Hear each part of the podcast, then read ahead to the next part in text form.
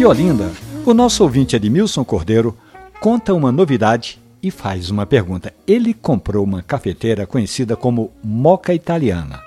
Acontece que o aposentado Edmilson Cordeiro foi nos supermercados ali, nas imediações do Varadouro, e só achou café moído bem fino.